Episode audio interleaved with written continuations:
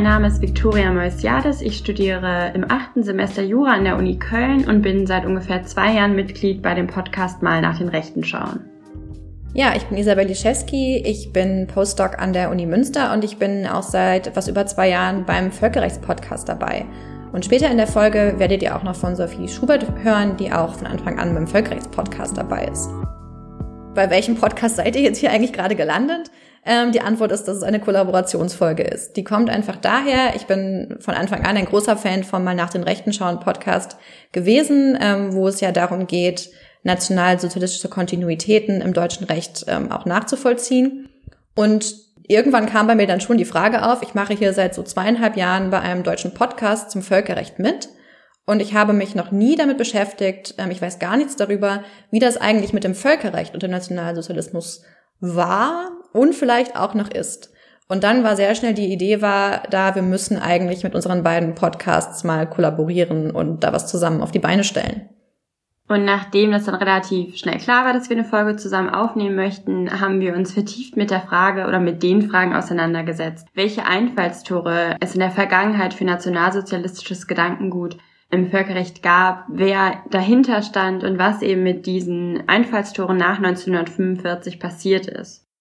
Genau, diese Idee der Kontinuitäten sowohl von Personen als auch von Ideen, also inhaltliche Kontinuitäten, die zieht sich wirklich durch diese ganze Folge hindurch. Das ist uns immer wieder aufgefallen. Wir sind immer wieder auf dieselben Namen gestoßen, auf dieselben Konzepte gestoßen und insbesondere Kontinuitäten auch nicht nur in dieser Folge. Denn es wird insgesamt zwei Folgen von uns dazu geben. In dieser ersten Folge wollten wir uns einen ersten Überblick über diese drei Fragen verschaffen, also nach den Einfallstoren, den Personen und eben der Zeit nach 1945. Und dazu hat Isabel Dr. Felix Lang um Hilfe gebeten. Er ist Jurist und auch Historiker und arbeitet derzeit als Postdoc wissenschaftlicher Mitarbeiter in der Kolleg-Forschungsgruppe International Rule of Law Rise or Decline an der Freien Universität Berlin und hat zu dem Thema Völkerrecht und Nationalsozialismus schon viel geforscht und geschrieben. Außerdem ist Sophie auf einen richtig spannenden, konkreten Fall gestoßen, in dem es sowohl um eine Person als auch ihre vom Nationalsozialismus geprägten Ideen nach 1945 geht. Und diese Person ist eben auch erst nach 1945 so richtig durchgestartet mit ihren Ideen. Und dazu wird sie dann später in der Folge berichten. Jetzt aber erstmal zu dem Interview von Isabel mit Felix Lange. Vielleicht können wir einmal etwas breiter einsteigen und, und fragen, welche Rolle überhaupt völkerrechtliche Argumente für die Politik des NS-Regimes gespielt haben, ob sie überhaupt eine Rolle gespielt haben, ob da Begriffe des Völkerrechts verwendet, instrumentalisiert wurden überhaupt und wenn ja, welche oder für welche Argumentationen ähm, wurde das wohl gemacht? Der Zusammenhang von Völkerrecht und ähm, Nationalsozialismus scheint erstmal nicht auf der Hand zu liegen. Viele verbinden mit Völkerrecht das Gute und äh, damit ist das nationalsozialistische Regime sicherlich nicht verbunden. Allerdings äh, spielte völkerrechtliche Argumentation für das für die NS-Regierung eine äh, nicht unerhebliche Rolle, denn die nationalsozialistische Regierung sah sich nach der Machtübernahme 1933 mit einem Netz von völkerrechtlichen Verträgen konfrontiert, die das außenpolitische Handeln des Deutschen Reiches begrenzen sollten.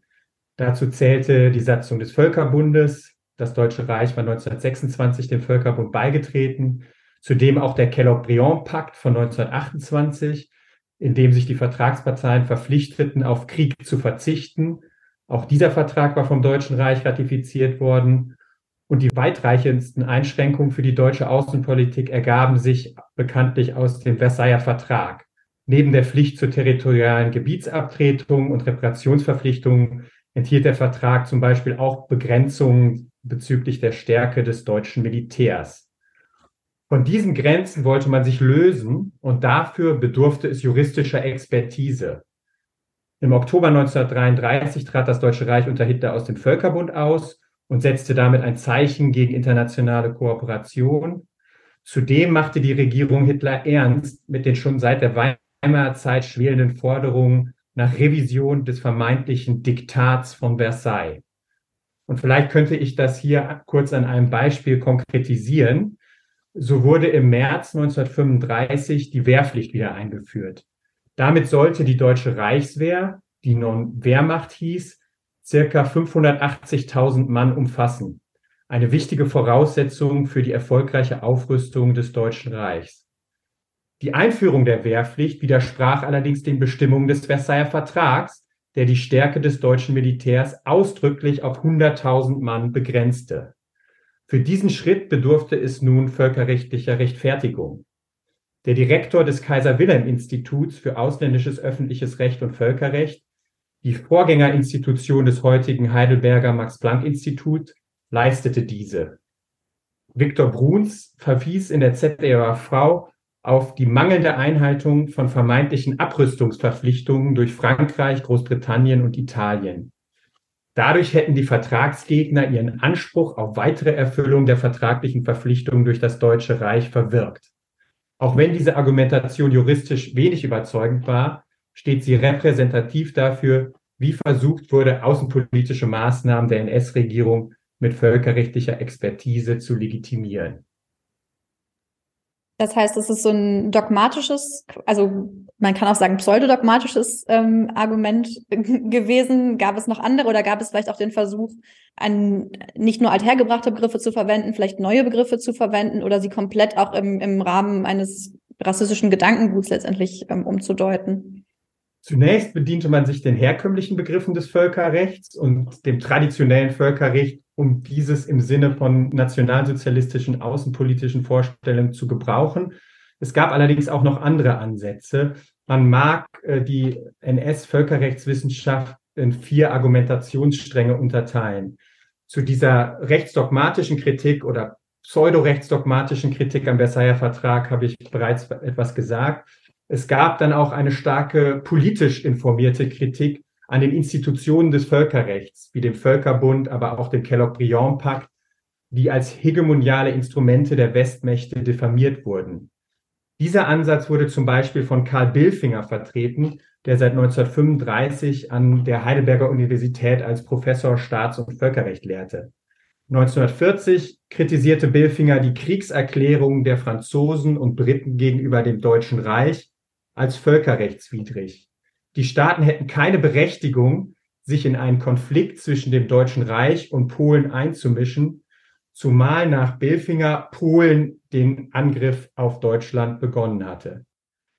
Den Kellogg-Briand-Pakt, auf dessen Bruch durch das Deutsche Reich die Franzosen und Briten im Rahmen ihrer völkerrechtlichen Rechtfertigung der Kriegserklärung hinwiesen, stellte Billfinger in einen Zusammenhang mit dem britischen Imperialismus. In einer kurzen Monographie von 1942 vertiefte Billefinger dann dieses Argument. Der polemische Titel spricht Bände. Das wahre Gesicht des Kellogg-Paktes, angelsächsischer Imperialismus im Gewande des Rechts. Während die rechtsdogmatische und politische Kritik dem Angriff auf die bestehenden völkerrechtlichen Verträge und Institutionen galt, gab es auch einige Gegenentwürfe, die von nationalsozialistischen Völkerrechtlern propagiert wurden. Als dritter Strang in der Argumentation ist Karl Schmidts völkerrechtliche Großraumtheorie zu nennen mit Interventionsverbot für raumfremde Mächte. Darin verallgemeinerte Schmidt die US-amerikanische Monroe-Doktrin, wonach europäische Mächte auf dem amerikanischen Kontinent nicht intervenieren dürfen. Gleiches sollte nun auch für Kontinentaleuropa gelten, also ein Interventionsverbot für Staaten, die dort nicht ansässig waren. Schmidts Ansatz beinhaltete das implizite Argument, dass insbesondere die USA die deutschen Expansionsbestrebungen in Mittel- und Osteuropa und perspektivisch in ganz Europa zu dulden hatten. Als vierten Strang kann man noch auf radikalere, völkischere Autoren eingehen, die sich für rassische Kriterien für die Einteilung der Welt einsetzten. Dazu zählte das SS-Mitglied Reinhard Höhn, der zwischen 1939 und 1945 Direktor des Instituts für Staatsforschung an der Friedrich-Wilhelms-Universität war. Höhn argumentierte, Zitat, dass das Reich der Volksgemeinschaft den Lebenskern des europäischen Großraums darstelle, das nach einem völkischen Ordnungsprinzip zu gliedern sei. Statt nur ein Interventionsverbot zu statuieren, unterstrich Höhn, dass in dem Großraum völkische Klassifizierungen zu gelten hatten, also die Behandlung nach rassischen Kriterien abgestuft erfolgen sollte, Wozu das führte, hat man dann im Osten und im Holocaust gesehen. Und ähm, wie ist es dann damit? Es war ja auch noch die Situation, dass jetzt wahrscheinlich zumindest gefühlt noch relativ kurz davor ähm, Deutschland dann äh, endgültig seine Kolonien in Afrika und äh, verlustig gegangen ist. Ähm, gab es auch Versuche, möglicherweise die Rückgewinnung dieser Kolonien ähm, neben der Rechtfertigung für, für die Kriege in Europa und so weiter ähm, völkerrechtlich zu untermauern? Ja, die gab es. Äh, diesen Strang würde ich äh, der rechtsdogmatischen Kritik am Versailler Vertrag zuordnen, denn der Versailler Vertrag enthielt das Gebot, dass Deutschland alle seine kolonialen Besitzungen abgeben müsse.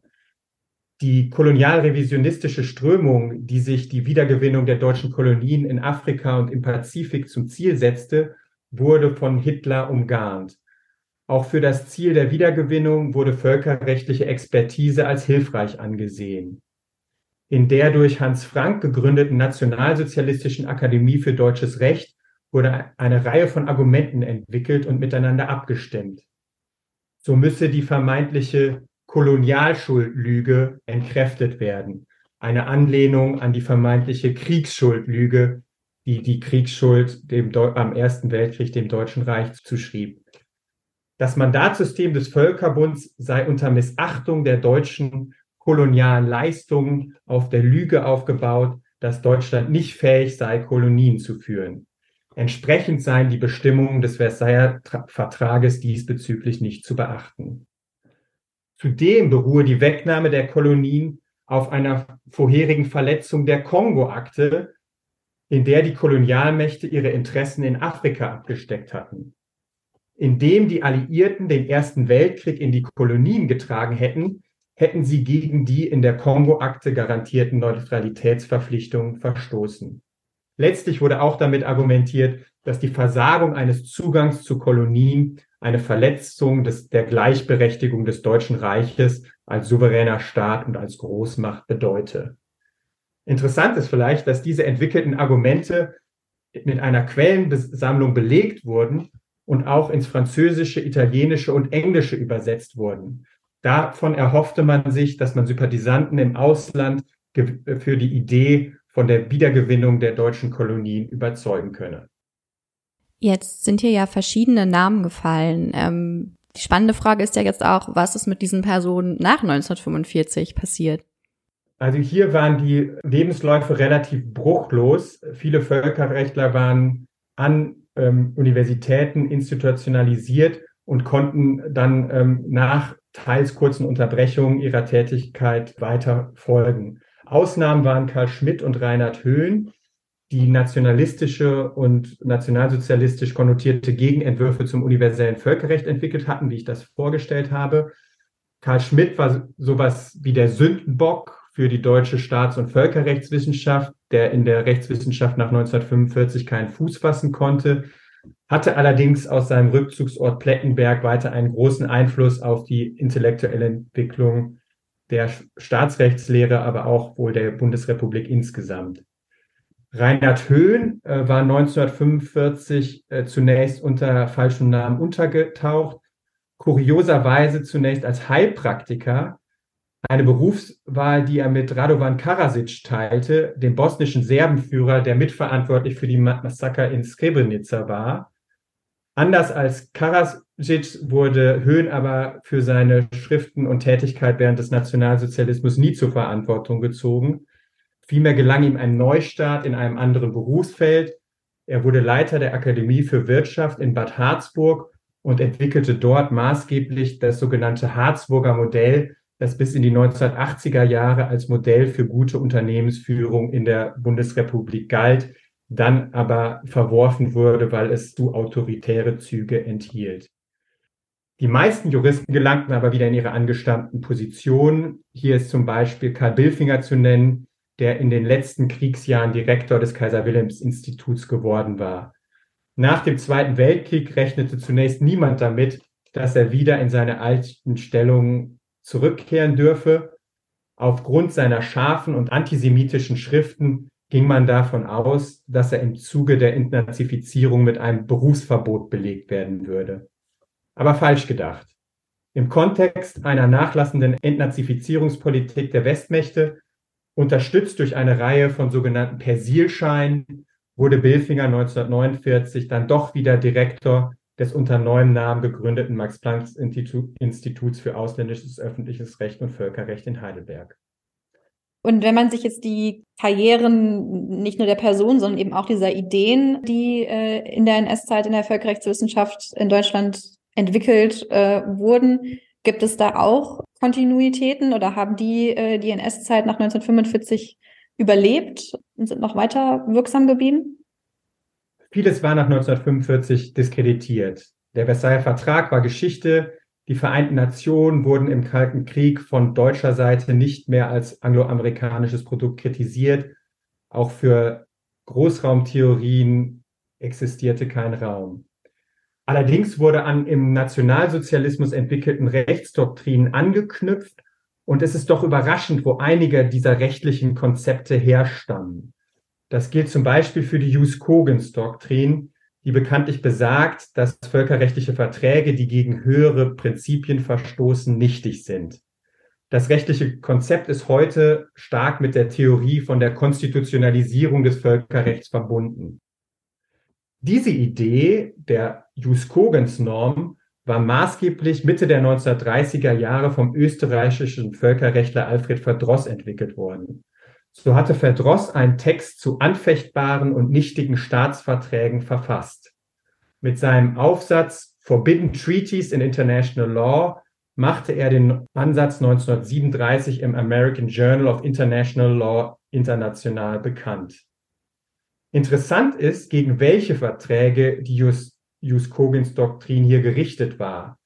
Verdross erklärte die Staatenehre zur Jus Cogens Norm.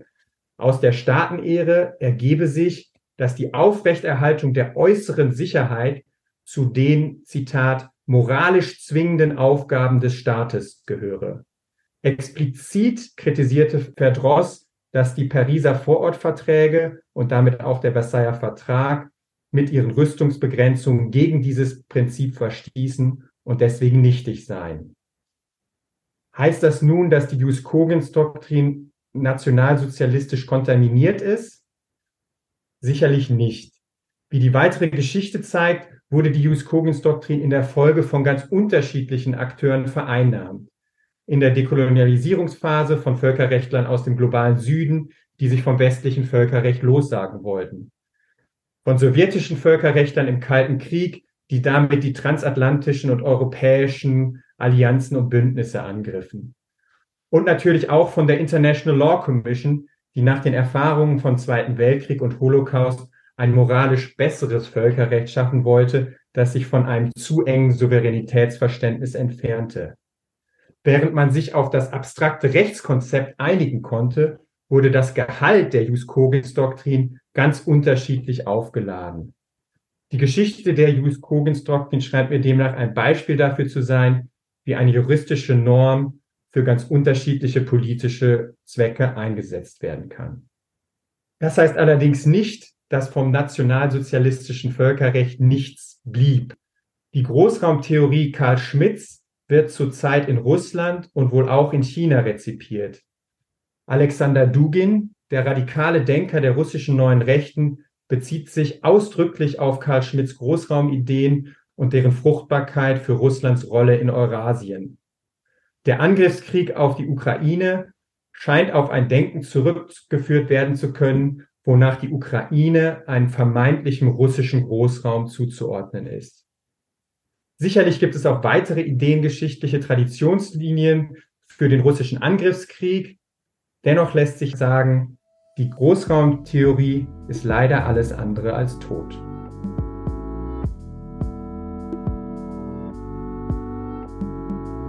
Mit Felix Lange haben wir also vor allem über solche inhaltliche Kontinuitäten in Form von Theorien geredet, welche sich zum Zeitpunkt des Nationalsozialismus entwickelten.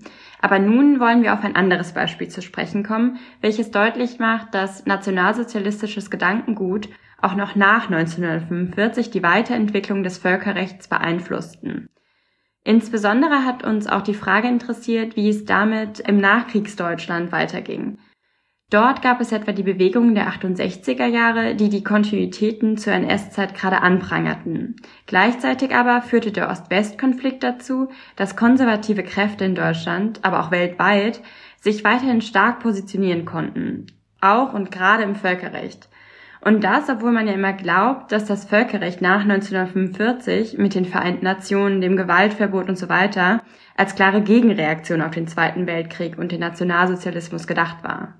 Dazu beschäftigen wir uns tatsächlich auch mit einem relativ klassischen Begriff aus dem humanitären Völkerrecht, den man auch so kennt, der der Frage des, der Definition des militärischen Ziels. Diese Definition wurde nämlich auch erst nach dem Zweiten Weltkrieg wesentlich mitgeprägt durch die Person Friedrich August von der Heite, der ähm, tatsächlich auch, da kommen wir wieder zu personellen Kontinuitäten, äh, bei Alfred Verdross, von dem wir eben bei Felix gehört haben im Rahmen von Jus Kogens, zum Beispiel ähm, auch sich habilitiert hat. Und ähm, wer genau von der Heite war und wie er geprägt war und welchen Einfluss er dann wiederum dieser Definition der militärischen Ziele mitgegeben hat, wird uns jetzt Sophie erklären, die sich hierzu nämlich eingelesen hat.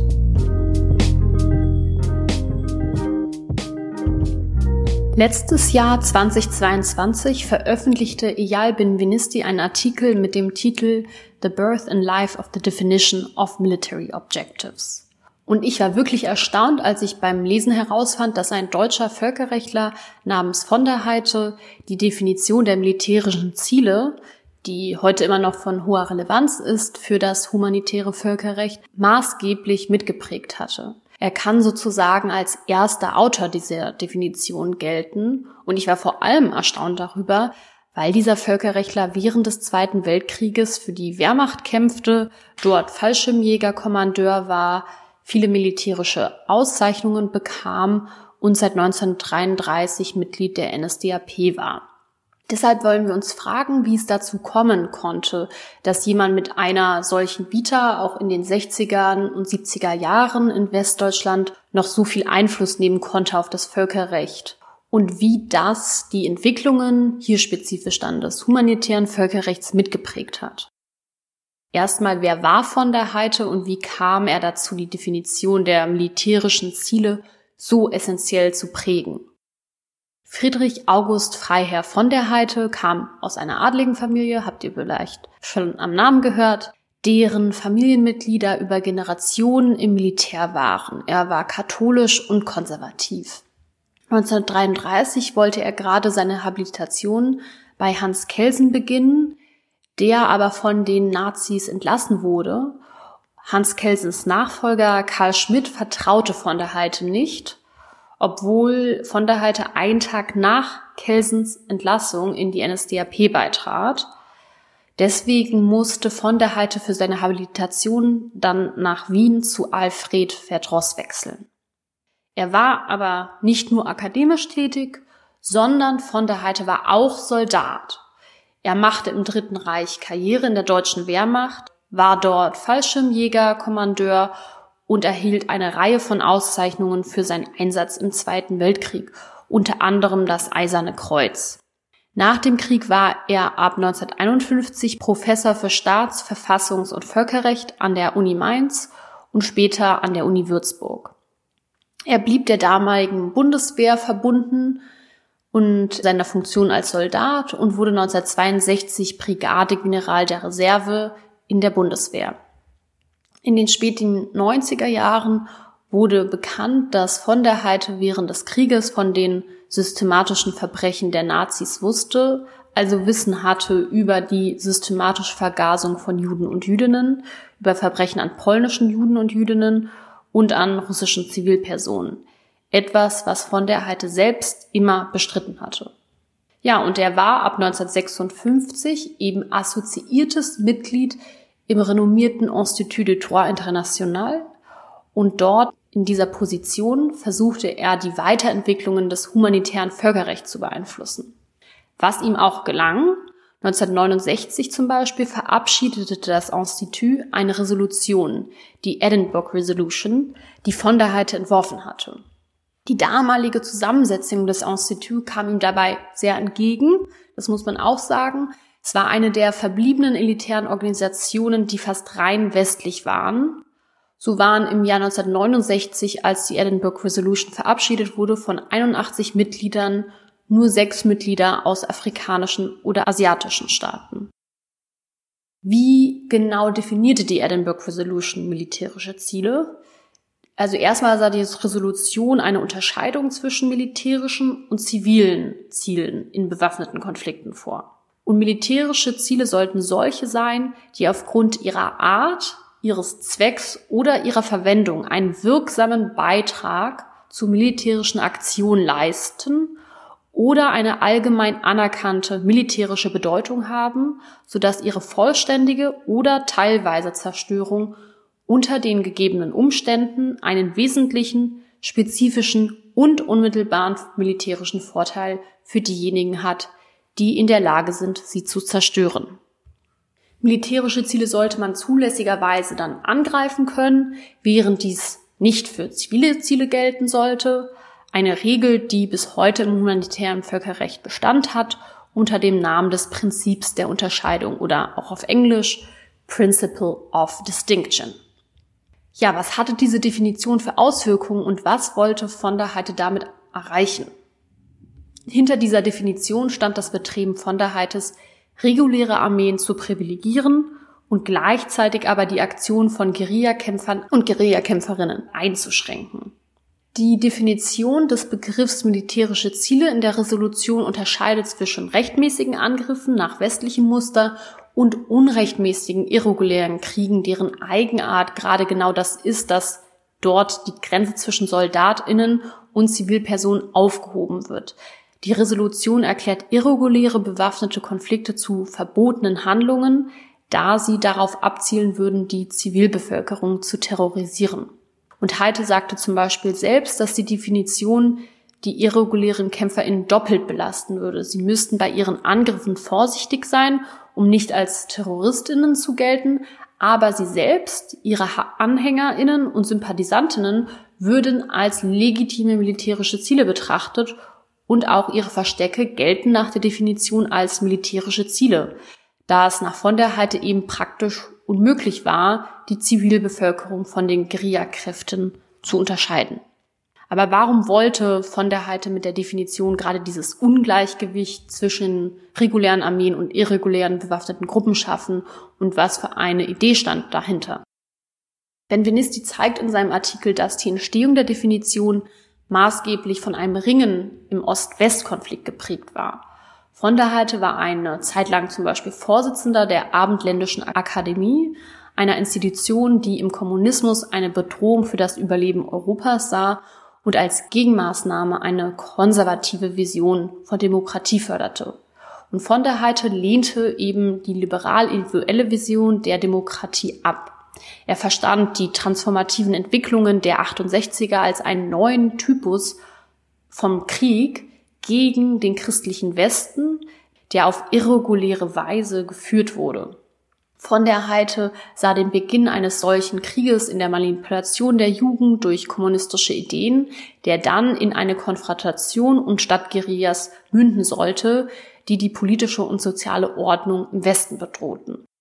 Daher bezeichnete er diese Bewegungen auch als eine der größten Gefahren für den Westen neben der nuklearen Gefahr. Er wollte deshalb eine umfassende völkerrechtliche Antwort entwickeln, bevor es soweit kam, um die westliche Ordnung zu schützen. Und die Definition der militärischen Objekte war ein Teil davon. Solche oder auch ähnliche Weltsichten waren gar nicht unbedingt untypisch für viele Deutsche, die vor dem Krieg oder im Zweiten Weltkrieg dem Nationalsozialismus nahestanden. Viele von ihnen waren nach dem Krieg sogar sehr begehrt, weil die Alliierten mit ihnen zusammenarbeiteten in ihrem Bestreben, den Einfluss der Sowjetunion zu minimieren und sie galten als sehr loyal im Kampf gegen den Kommunismus oder Sozialismus.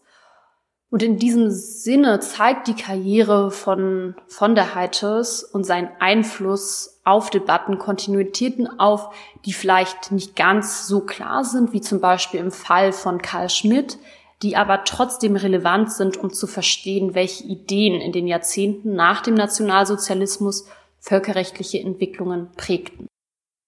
Aber hat diese Definition eigentlich heute noch Relevanz? Es hat sich nämlich schon doch noch einiges getan. Grundsätzlich ist der Begriff des militärischen Ziels immer noch zentral für das humanitäre Völkerrecht, aber die ursprüngliche Definition von der HITES unterlag dann auch einigen Veränderungen. In Artikel 52 Absatz 2 des ersten Zusatzprotokolls zu den Genfer Konventionen wurde dann nämlich später die, die Definition zwar aufgenommen, aber auch mit einigen Abänderungen. Und das erste Zusatzprotokoll verpflichtet ganz essentiell nur reguläre Armeen dazu, das Prinzip der Unterscheidung zu respektieren.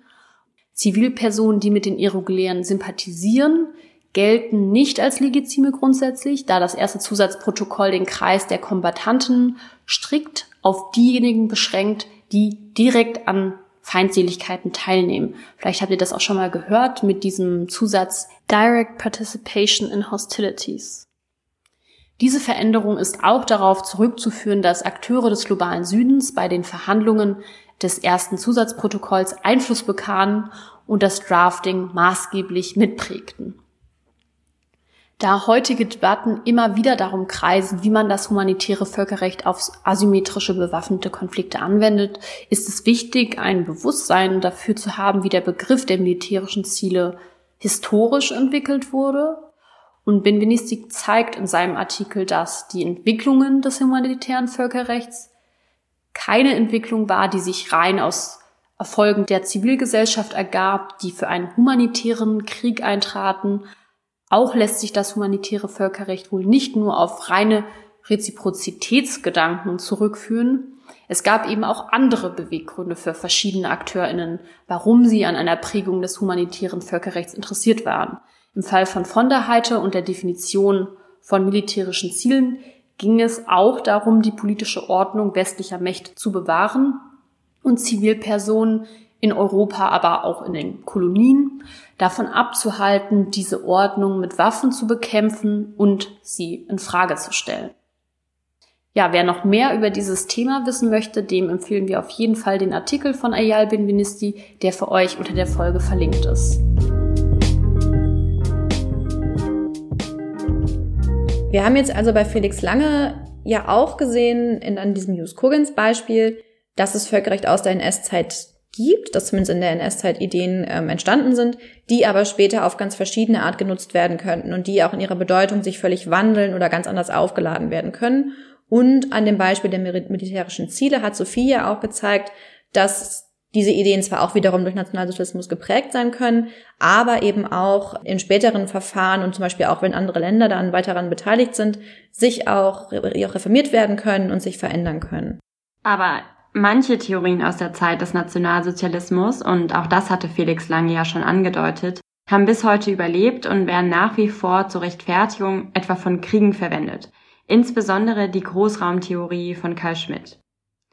Und in Bezug zu unserer nächsten Folge kam ja Sophie bereits auf die Protagonisten dieser nächsten Folge zu sprechen. Denn von Heite wollte bei Hans Kesen habilitieren, musste aber die Uni Köln verlassen, als Kesen von Karl Schmidt abgelöst wurde. Diese beiden Figuren, Karl Schmidt und Hans Kesen, stehen also im Fokus unserer nächsten Folge, wenn wir mit Professor Kress über die gemeinsame Zeit der beiden an der Universität Köln reden werden. Also bis dahin, äh, tschüss und bis zur nächsten Folge vom Völkerrechtspodcast. Und mal nach den Rechten schauen.